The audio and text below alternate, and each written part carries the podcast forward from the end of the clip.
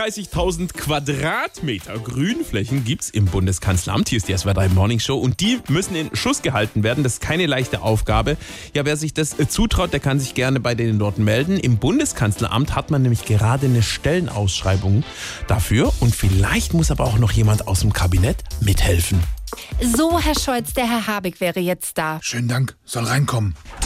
Ja, hallo Olaf, stimmt das, du suchst einen Gärtner? Ja, und ich habe dabei an jemanden von den Grünen gedacht, also an dich, Robert. Ja, aber ich bin doch Wirtschaftsminister. Komm, das kannst du doch eh nicht. Weil, wenn du einen zum Heckenschneiden suchst, dann frag doch deinen Friseur, der hat doch bei dir eh nichts mehr zu tun. Vorsicht, Freundchen. Ja, oder den Cem, der hockt doch schon in der Landwirtschaft. Ja, aber der Cem betreut doch schon die drei Hanfpflanzen auf dem Balkon.